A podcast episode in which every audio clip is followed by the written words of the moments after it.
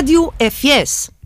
A Rádio FS é um programa da Escola Dr. Francisco Sanches, emitido aos sábados na banda 106 MHz, através da Antena Minho. Este programa é da responsabilidade da professora Manuela Branco e do professor Eduardo Bueso, com a colaboração de outros professores e alunos do agrupamento.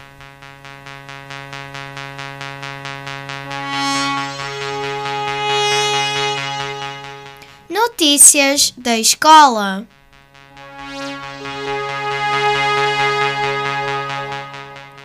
No final do primeiro período, as turmas 5 1, 5 2, 5 5 e 6 5 participaram numa cerimónia de sorteio de prémios, como reconhecimento da sua participação na campanha de solidariedade.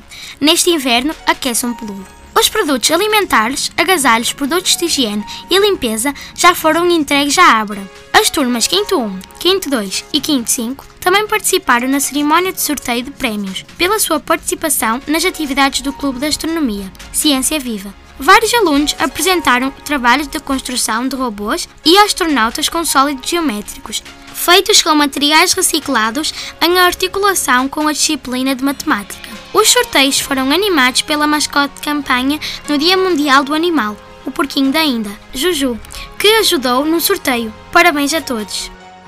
O agrupamento de escolas Dr. Francisco Sais tem um novo motivo de alegria e satisfação.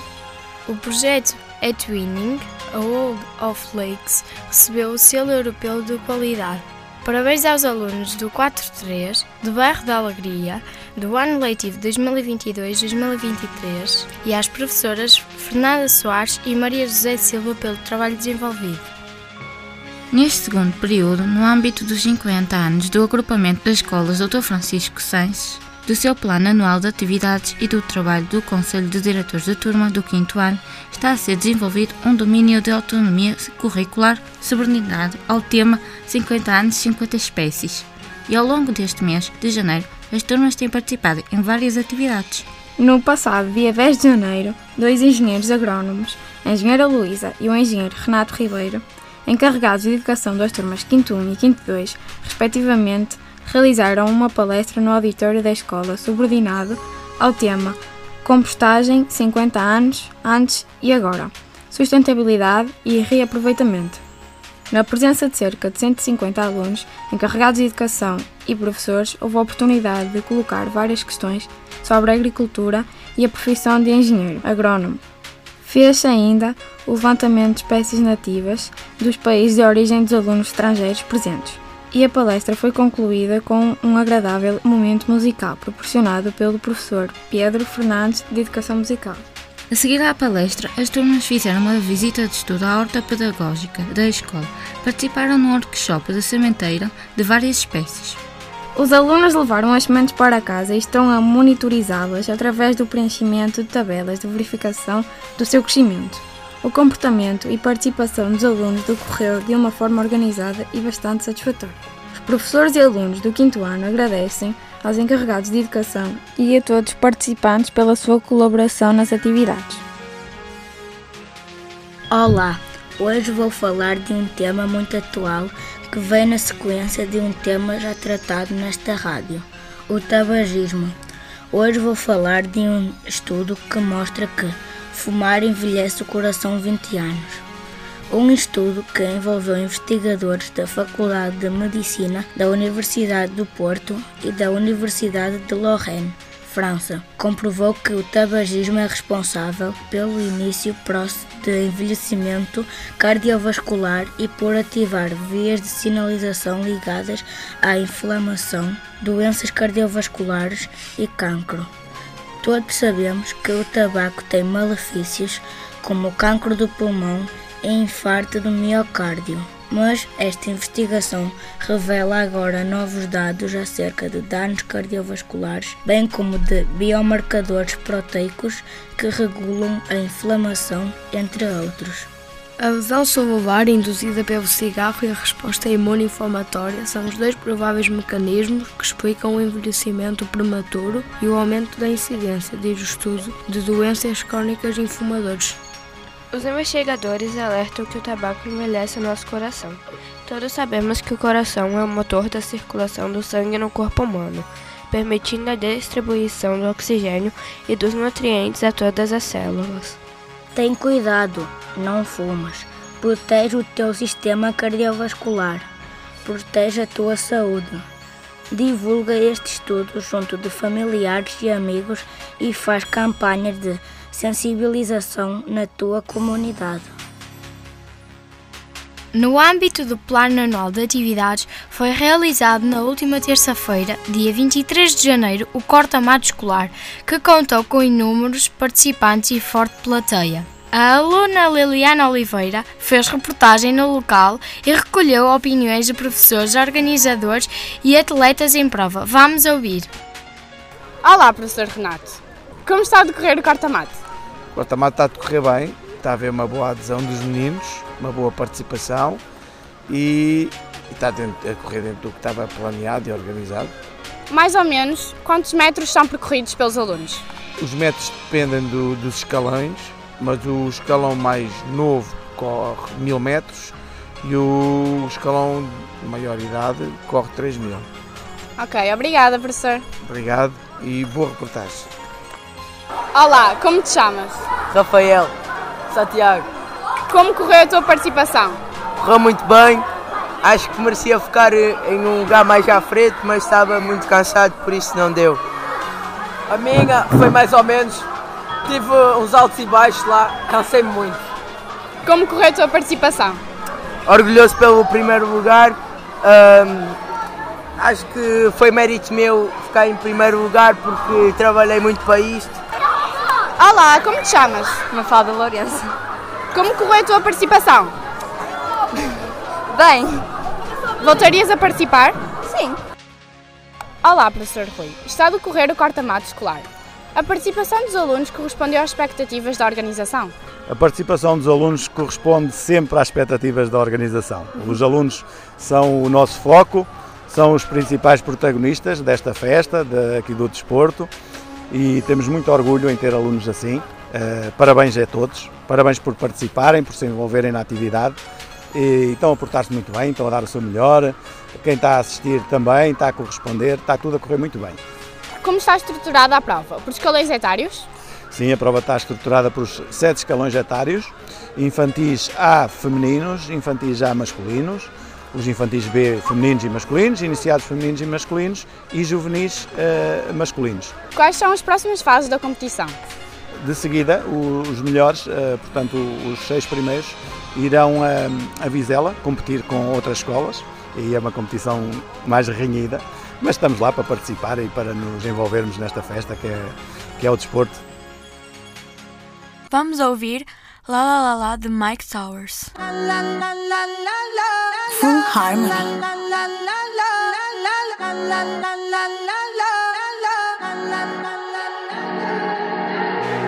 Todo está bien, no te tienes que estresar. A ti yo sola no te dejaré. Me enchulé la primera vez que la vi. Me enamoré cuando con ella bailé.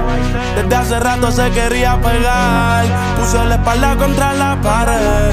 Y si yo bajo, sabes que le haré. Tú quieres mami. Se le viran los ojos. La miro y se relambe. El pinta labios rojo esa cintura suelta.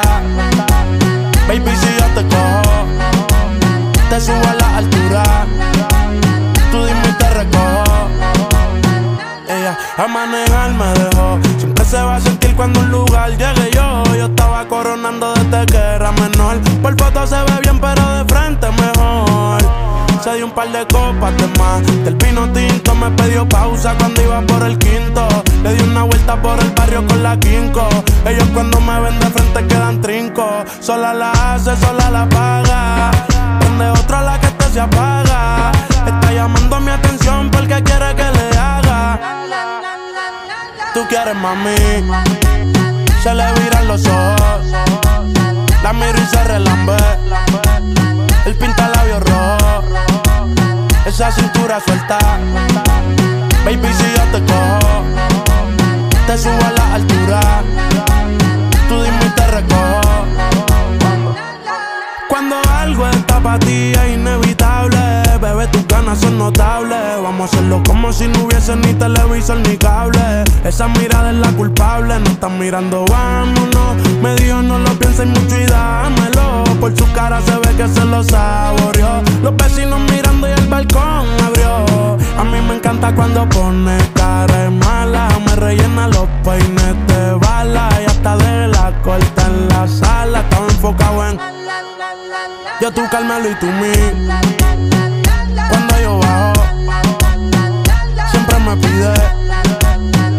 Yo nunca paro. Y a ella le gusta él. La tengo loca con él. Sola se toca cuando mirándola yo le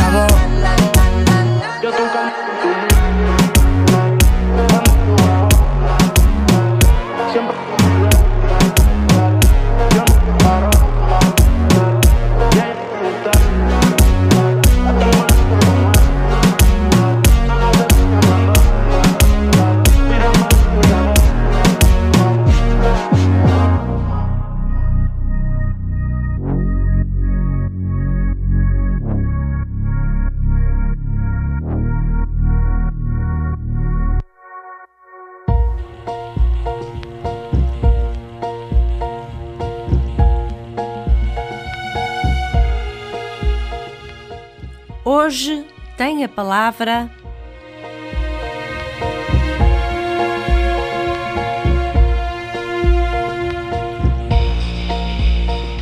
E ora, bom dia, vindo da Escola Doutor Francisco Sanches e também de onde está connosco hoje a doutora Catarina Veloso da Veiga. E nós chamamos-la cá. Bom dia. Bom, bom dia. dia. E nós chamamos-la cá porque dia 11 de fevereiro comemora-se o Dia Internacional da Mulher e das Meninas na Ciência, criado pela Unesco e pela ONU Mulheres para fomentar o papel de mulheres e meninas na ciência. A doutora Catarina trabalha na área de terapia de, de protões na Exatamente. Universidade de Londres. Correto? Correto? Correto. Para os nossos ouvintes aí desse lado, uh, estamos aqui por via Google Meet com a doutora Catarina, que está em Londres neste momento. Hoje até está um dia solarinho aqui em Portugal. Como é que está aí o tempo em Londres? Olha, Salvador, o tempo aqui em Londres no momento está miserável, não para de chover, está bastante frio. Pronto, então uh, permita-me que passe à primeira pergunta. Força. Doutora Catarina, qual foi o seu percurso até chegar ao cargo que desempenha atualmente? Olha, eu estudei em Braga, portanto eu fiz toda a minha escolaridade obrigatória em Braga e também a minha licenciatura na Universidade do Minho, por isso eu sou tão bracarense quanto, quanto possa ser. E eu, quando acabei a escola secundária, queria muito fazer física e fui para o curso de física em Braga, um bocadinho com a ideia de estudar astronomia, porque gostava muito do céu e das estrelas, desse tipo de coisas. Mas depois, durante o curso, percebi, na verdade, que queria fazer algo mais aplicado à medicina, algo mais aplicado ao dia a dia da vida humana e decidi uh, fazer um mestrado em Física Médica, que é completamente diferente da astronomia que eu pensava fazer ao início. E nessa altura fui, fui para a Universidade do Porto estudar. Mas sempre tive assim um bocadinho de interesse de ir para fora, porque eu era bastante boa aluna, tinha muito interesse em estudar, em saber coisas novas e queria um pouco desafiar-me e experimentar ir para um sítio diferente e fazer coisas novas. E durante o meu mestrado tive a oportunidade de fazer um programa de Erasmus no, no University College London, que é onde eu estou agora.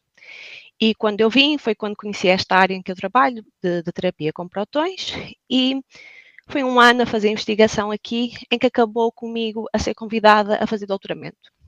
E assim foi. Eu candidatei uma bolsa em Portugal, consegui uma bolsa de doutoramento, fiz aqui o meu doutoramento, e depois acabei por ficar, portanto, aos poucos fiz um doutoramento, fiz um pós-doutoramento e, entretanto, consegui uma posição como investigadora, que é o que eu faço hoje em dia.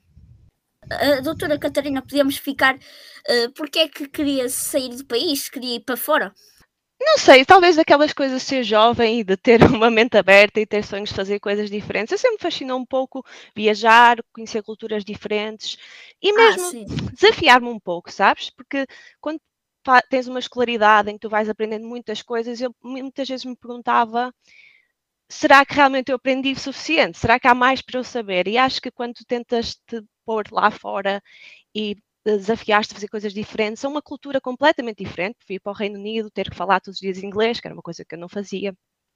põe-te noutra situação e acabas por descobrir mais sobre o que realmente consegues fazer e as tuas capacidades. Sim, é, é, sempre, é sempre bom uh, ganhar cultura no geral. Podes explicar de forma simplificada em que consiste a sua investigação e em que situação é utilizada? Portanto, eu trabalho naquilo que tu disseste, chama terapia de protões.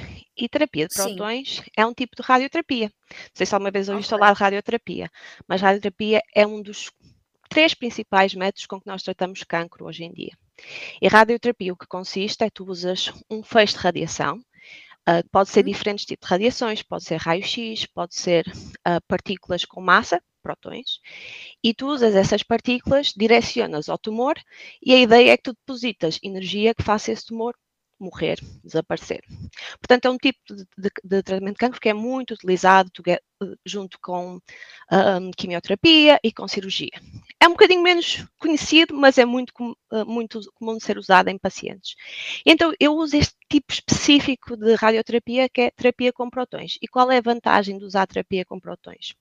É que os protões são partículas com massa e por causa das propriedades físicas que eles têm, que são ligeiramente diferentes, ele faz com que tu possas depositar a dose exatamente onde tu queres. E porquê é que isto é bom? Porque acertas exatamente no tumor e evitas irradiar tecidos. A verdade é que a radiação uh, no tecido humano também pode ter consequências más. E por usar a terapia com protões, nós evitamos muitas dessas consequências. O que é particularmente importante quando tratamos, por exemplo, pacientes pediátricos ou pacientes bastante jovens que vão ter uma vida muito longa e nós queremos ter a certeza que há um mínimo uh, de efeitos secundários. Portanto, eu trabalho nesta área, uh, mas eu não sou uma pessoa clínica, eu sou uma física, o que significa que eu trabalho na parte de como é que nós podemos usar a radiação para ter as doses certas e como é que usamos também a radiação para ter imagem médica. Uh, e, portanto, toda a parte da tecnologia e da engenharia que é preciso para informar este tipo de tratamentos. Mas eu queria saber se a terapia de protões era eficaz. É. É sim, senhora. Eu até vou alargar um bocadinho e dizer que a radioterapia em geral é eficaz. A terapia de protões é um tipo específico que é muito especializado para alguns tratamentos e que nesse, para esses tratamentos tem muita vantagem. Mas a vantagem que eles têm não é ser mais eficaz a tratar o tumor em si, como eu tentei explicar antes, é ser mais eficaz a evitar danos nos tecidos normais. Passando para a terceira pergunta, eu ao fazer a entrevista com a professora Aurora Gomes fiquei curioso e decidi fazer esta pergunta. Eu penso que homens inteligentes uh, que não ouvem as mulheres não são sábios, só são inteligentes. Trabalha com homens sábios ou com homens inteligentes? Acho que um pouco dos dois.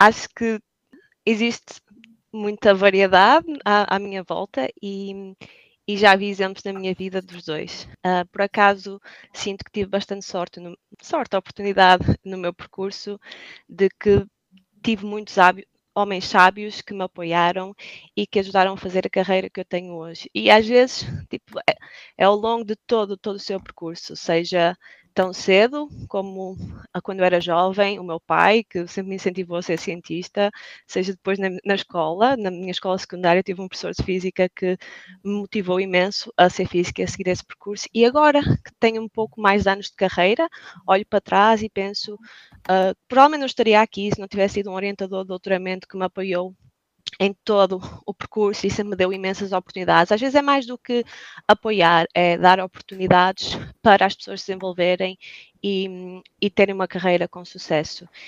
E às vezes é mais do que ser sábio, porque homens, mulheres, nós não somos perfeitos e em vários momentos das vidas fazemos coisas parvas e que não pensamos bem no que fazemos. Mas na, na minha carreira eu tive diversas não foram muitas, mas foram algumas situações que se calhar não tinham sido lidadas da melhor forma e eu reparei que os homens mais sábios foram aqueles com quem eu tive a capacidade de dizer, olha, isto passou-se desta maneira e não foi correto por isto. E eles souberam ouvir e souberam aprender e souberam mudar. Por isso eu acho que todos os homens inteligentes têm capacidade para serem sábios. Aliás, homens da ciência têm de ser sempre inteligentes, não é? Uh, mas agora, sábios uh, não é obrigatório, mas devia ser. E eu desde já acho que acho que isto merece uma salva de palmas. É, a superação que, que a doutora Catarina teve uh, estou aqui a mandar. Ninguém consegue ver, né? mas eu estou aqui a mandar palminhas uh, por, uh, por chat. É, é, bom saber que trabalha com homens sábios que ouvem, como a doutora Catarina ouve os outros homens. Uh, e que às vezes não são só não são só homens sábios, também homens inteligentes. Uh, mas pronto, é, é bom saber que pelo menos trabalha com homens sábios. Agora, passando para a nossa última pergunta, eu queria perguntar: que conselho deixa às jovens que queiram seguir o, o caminho na carreira da ciência? Olha, o caminho da ciência, como eu suponho muitos outros, não é fácil. Um, uh, requer muita dedicação, requer muita oportunidade e requer um bocadinho de sorte às vezes.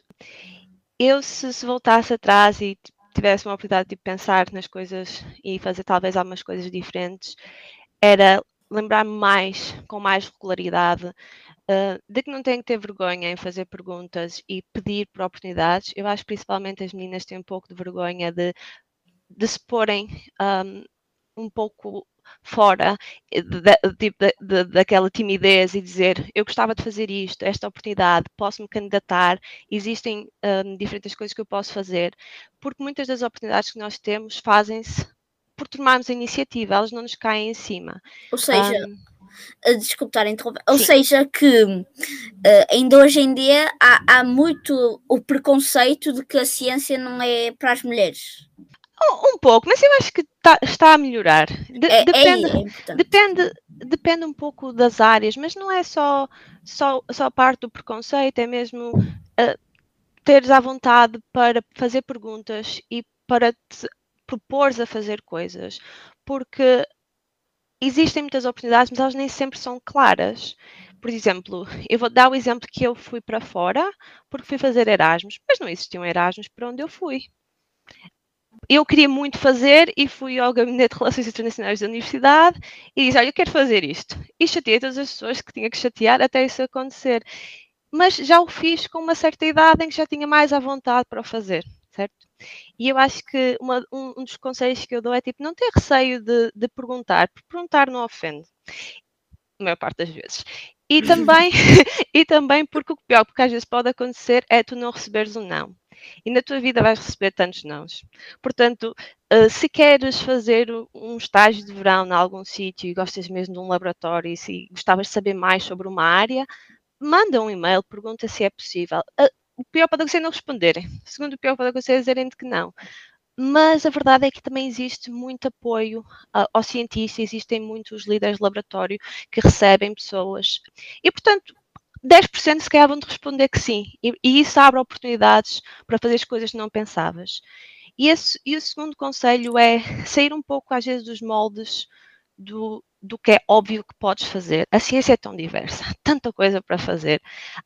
Às vezes, pôs-te ler sobre tópicos que se calhar até nem estavas tão interessado, descobrir mais sobre outras áreas, outros, outros tipos de empregos que possam existir, eu queria fazer astronomia, estou a fazer uma coisa completamente diferente. Eu nem sequer sabia fisicamente que existia, nem sequer sabia o que radioterapia era quando eu tinha 16 anos e escolhi o curso que eu ia fazer. E olhando para trás, gostava de ter tido um pouco mais a oportunidade de explorar diferentes tópicos. Uh, se calhar só às vezes saber, olha, não gosto disto, também funciona, mas ter um pouco mais de visão do mundo, porque isso abre-te portas para diferentes oportunidades no fim. Uau! Nota-se mesmo aqui que eu estou diante de uma, de uma pessoa sábia. Hum, eh, não são só os homens que podem ser sábios, atenção. Pronto. Obrigada. Uh, obrigado pelo seu tempo dispensado, ainda por cima em Londres. Uh, uh, espero não a ter incomodado muito. E agora, um, uma coisa para os ouvintes aí em casa: Imagine que entrou a meio da conversa, não há problema. Vá ao Spotify, pesquise por Rádio FS e ouça a parte da entrevista que não teve a oportunidade de ouvir. Já está aqui os dois conselhos dados pela doutora Catarina uh, para as mulheres, uh, para as mulheres e meninas que queiram ser cientistas, nunca desistam, uh, perguntem que perguntam, as perguntas não ofendem, segundo a doutora Catarina. Obrigado e até à próxima. Obrigada, Salvador, até à próxima.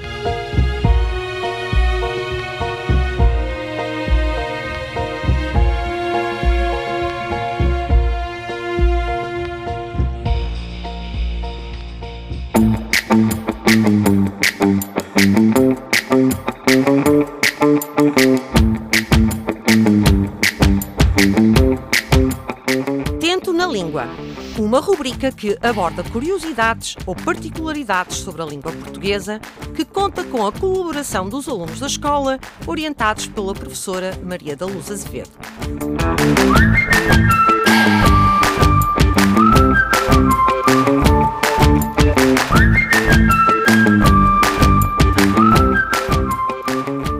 Bom dia a todos. Nós somos alunos do sétimo 1 e, nesta edição do Tento na Língua, vamos propor-te um desafio. Preste atenção. O símbolo que serve para representar uma empresa ou uma marca no anúncio publicitário, por exemplo, é um logótipo ou um logotipo. Devemos dizer logótipo ou logotipo? Eu acho que se deve dizer logótipo, embora se ouça dizer muitas vezes logotipo. Tens toda a razão, mas toma atenção. A forma tradicionalmente correta é logótipo, palavra esdrúxula, ou seja, acentuada na antepenúltima sílaba. No entanto, a forma logotipo é uma palavra grave cujo uso se generalizou. Por isso, ambas são aceites, mas tal como já foi referido, deves privilegiar a forma logótipo. Hoje fechamos nossa rubrica por aqui. Voltaremos com mais dúvidas, curiosidades ou desafios linguísticos. Não te esqueça de ficar atento à próxima edição.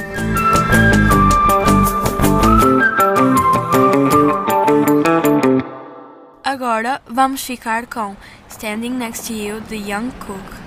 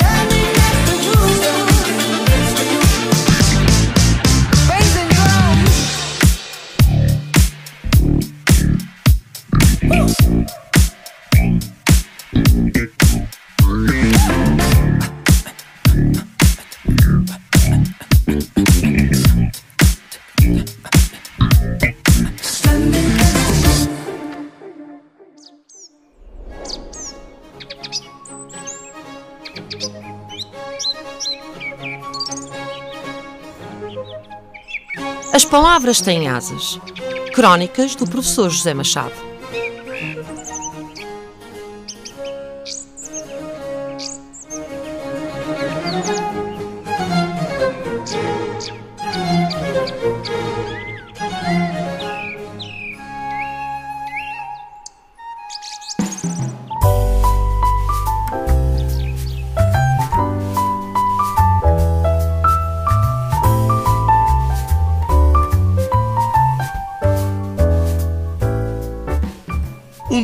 Estava com um irmão meu mais novo a brincar na loja da casa. Estávamos a construir um andor. Ele estava entusiasmado. Andava na escola no primeiro ciclo, na terceira classe, creio. Eu sou mais velho do que esse meu irmão, 10 anos. Portanto, na altura ele andava pelos 9 e eu pelos 19. Estava já na faculdade e brincava ali com ele. A loja era a parte inferior da casa, uma espécie de cave, com acesso pela rua de baixo, pois tinha sido bem aproveitado o declive do terreno onde as quatro casas em banda foram construídas. Essas quatro casas eram habitadas por quatro famílias cujos chefes, os pais, eram funcionários das minas de Jales, funcionários intermédios, chefes de secções, um da central elétrica, o meu pai do armazém geral. A seguir, um do pessoal vigilante da mina e depois o chefe da lavaria. Um andor era um tipo de brinquedo comum na minha infância. Era uma construção de paus, em dois patamares, em pirâmide, para servir o propósito de conduzir um santo durante a procissão. Havia quatro paus na base, dois mais compridos para servirem de apoio aos ombros de quem o iria transportar. Deixando nos paus a distância para quatro corpos, dois à frente e dois atrás, levarem o andor, as madeiras que faziam o altar para cima, o estrado para o santo e o pálio para cobrir, era coisa de habilidade e de segurança. O arcanho em madeira seria depois forrado com papel de prata, normalmente proveniente dos maços de cigarros, panos de cor que as mães dessem por inúteis e papéis de cor se os houvesse, senão serviriam os de jornal. Outros enfeites seriam aproveitamentos de latinhas de cerveja e de sumo, uma cruz e restos de vidros ou latas brilhantes que refletissem o sol. Fazer um andor era obra. Meu irmão trabalhava no dele com afinco e eu entrei na loja para ver o que ele fazia e comecei por ajudar. De repente, não sei o que se meteu em mim, mas foi aquela ideia peregrina de que brincar era uma coisa, mas estudar e aprender era outra, e, como tivesse a cabeça feita na desvalorização do escaparate de brincadeira, procurei atrair a atenção do meu irmão para uma contabilidade de batatas que havia muitas na loja.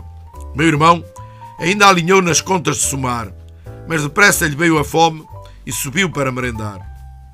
Fiquei ali parado a olhar para as batatas e a olhar para o andor. Na altura, eu já dava umas explicações a quem me as pedisse e já tinha alguma ideia de que ser professor poderia ser uma saída profissional. Nunca mais esqueci a cena e a minha frustração total por ter desviado da brincadeira ao meu irmão e por ter tido um insucesso rápido com a matemática de base. Foi ali, naquela loja e naquela posição aninhada sobre a terra batida, com o arcanho do Andor a servir-me de inspiração, que eu me convenci que entre jogo e saber não seria eu a fazer mais diferenças de ocupação do tempo de uma criança. Ali me convenci de que pelo brincar é que meu irmão me conduziu e eu passei a conduzir a obrigação de estudar pela adesão ao jogo e à sua integração por inteiro em qualquer atividade. Ao longo da escola e de muitos momentos de formação, me veio esta história pessoal perturbar discursos e reflexões. Tão arraigada andava, e certamente ainda anda, essa ideia de que uma demarcação territorial entre jogo e estudo faz parte da sustentação da escola enquanto tal, coisa que funcionará em algumas idades mais do que outras. O meu tempo de escola primária tinha sido todo ele feito em contramão com a brincadeira. Mais tarde, no seguimento dos estudos até ao superior, mais forte se tornou essa divisão. E todavia, a pedagogia e a didática foram fazendo um caminho inverso. E quando eu já andava pelo meio da escolaridade no secundário, apareceram as primeiras construções lúdicas. Para a infância, os jogos tornaram-se integrados nas aprendizagens e por aí se seguiu. Até ao dia em que nesta escola Francisco Sanches se organizou e instalou uma ludoteca nos forrinhos da escola velha. Desci à cave de minha casa e dei com o meu irmão a completar o andor. Aprender a aprender tornou-se lema de trabalho e fonte geradora de estratégias. E hoje por aqui vamos, com toda a curiosidade, e dou comigo, a não desistir da motivação que as brincadeiras me dão para aprender mais. Obrigado e até à próxima.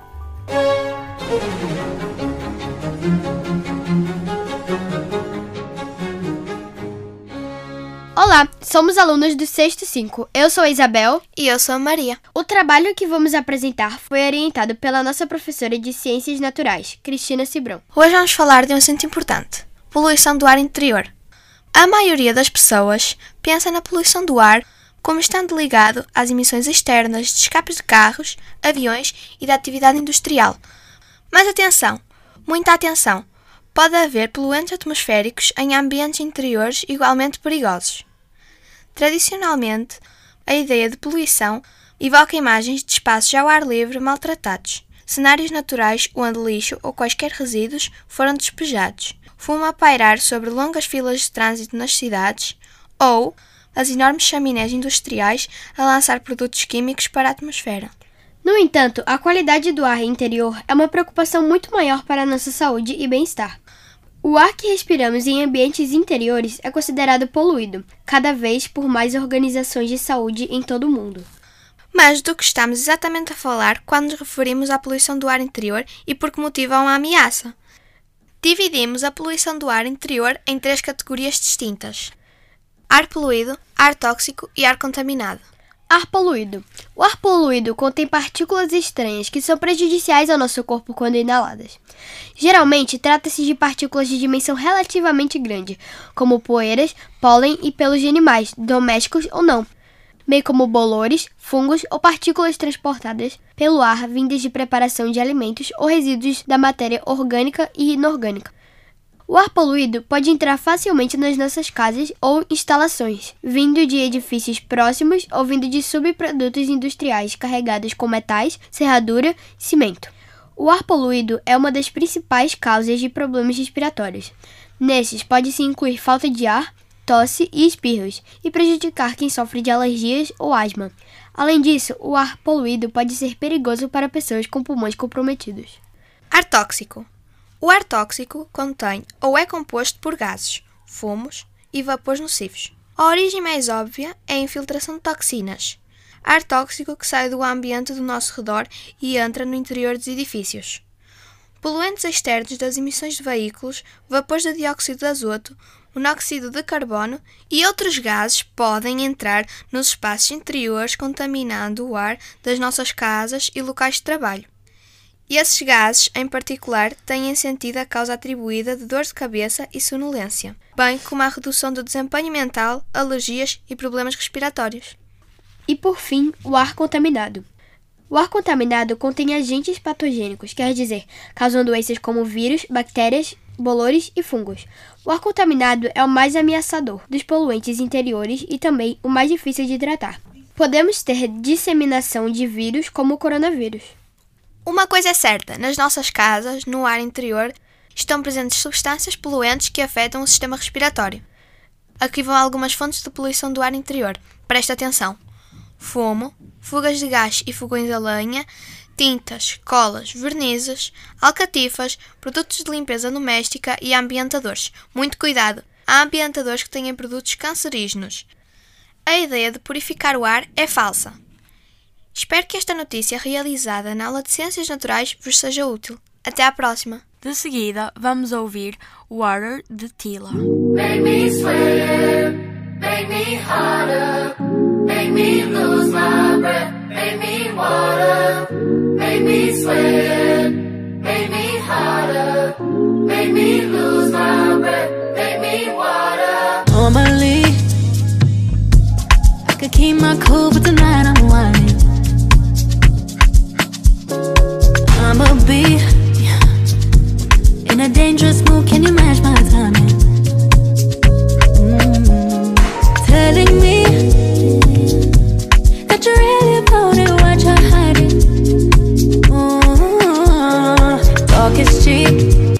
Tony.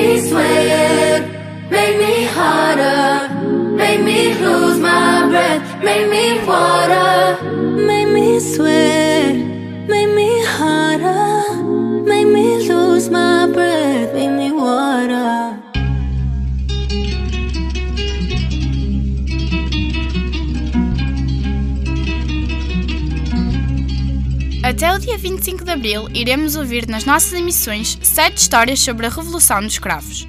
Propositadamente, o título e o autor dos diferentes contos vai-se omitir, tendo como objetivo a participação dos alunos num concurso na biblioteca escolar e num projeto de articulação curricular nas turmas de nono ano.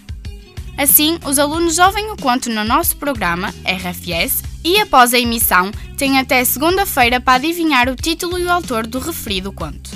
Para isso, deverás deslocar-te à biblioteca escolar e preencher um formulário digital próprio, com acesso através de um link disponibilizado pela equipa da biblioteca num computador específico.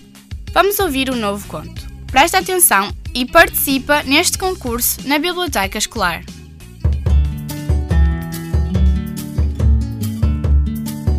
Bom dia, sou Érica Costa, do Nono 2, e venho ler um conto sobre o 25 de Abril.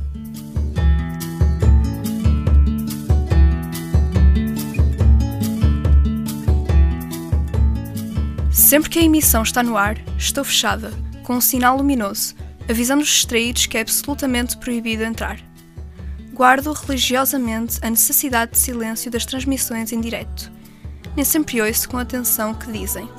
Mas, ao fim de tantos anos, já se ouviu tanta coisa que é difícil não ficar indiferente ao dia a dia enfadonho dos últimos anos. Rádio Clube Português, faltam 10 minutos para. Suspiro por poder descansar mais um pouco. O noticiário será daqui a 10 minutos e esse é o tempo que posso utilizar para descansar os gonços. Às vezes, quando chega o locutor que vai ler as notícias, fica encostado à minha ombreira. Posso ver claramente o motivo de seu desalento. O texto está crivado de riscos azuis reduzido a metade. Para lá dos riscos ficaram as notícias que valia a pena dar, as que falam de pessoas que lutam por viver numa sociedade livre, as que conseguiram escapar às garras da repressão, as que estão a tentar salvar o país da escuridão. Fora dos riscos ficam as notícias banais, a propaganda do regime, o boletim meteorológico e os anúncios. Se bem que eu já tenho notado que às vezes é aqui que são algumas informações disfarçadas. A necessidade aguça o engenho, como diz o povo, e é de forma subtil que passam as verdades que precisam de chegar ao ouvido das pessoas. Naquela noite, ou melhor, naquela madrugada, um alarido antecipou o que viria a ser um momento histórico.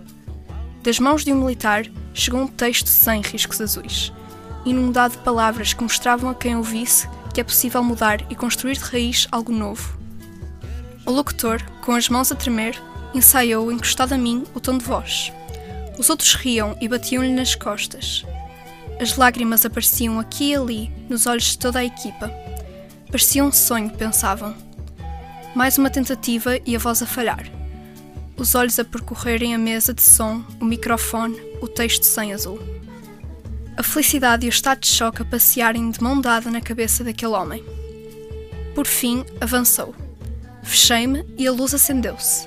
Dentro do estúdio, alguns militares e jornalistas fitavam um locutor em silêncio. Um silêncio que continha mais emoção que qualquer palavra dita. Cá fora, todos os outros se acotovelavam para espreitar pelo meu vidro. Era o momento.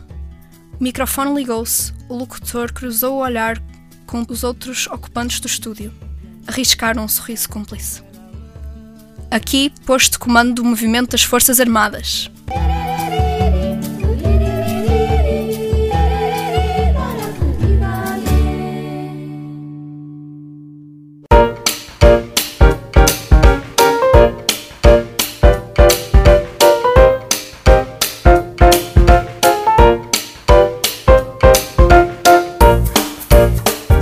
Bibliotecando uma rubrica das bibliotecas escolares do agrupamento de escolas Dr. Francisco Sanches.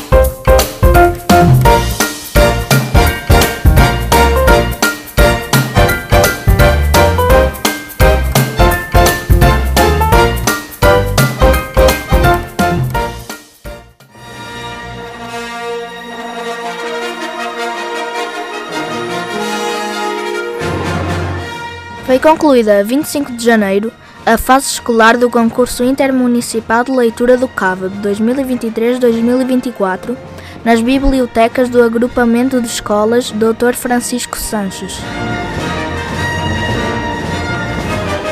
Os objetivos centrais deste concurso são estimular hábitos de leitura e pôr à prova competência de expressão escrita e oral nas crianças e jovens do Conselho de Braga.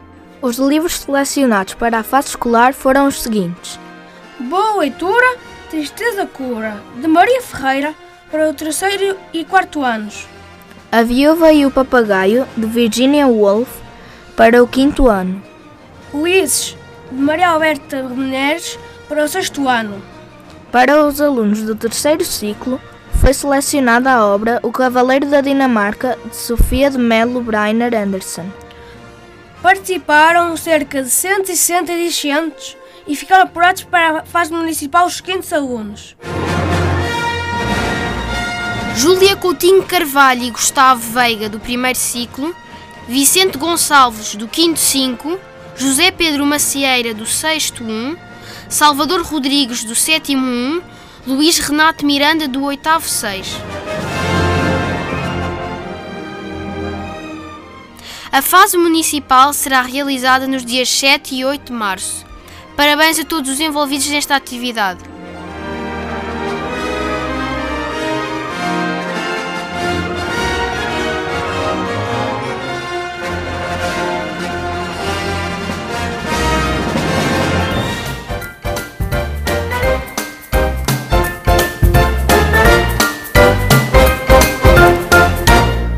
Para terminar o programa, propomos Os Croquetes Acabam, de Nena.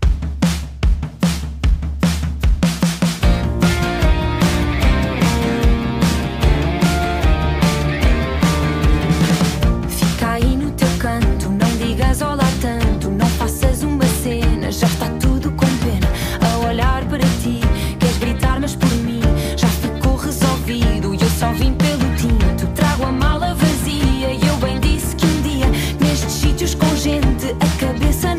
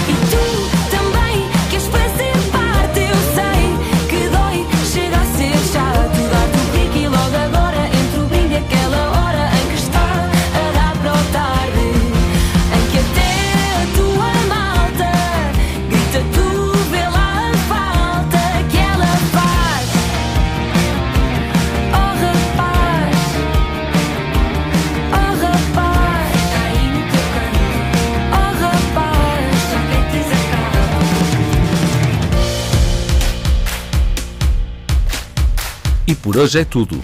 Agradecemos a todos os que colaboraram connosco, em especial a Antena Minho, que se disponibiliza para transmitir o nosso programa. Bom dia a todos e votos de um bom fim de semana.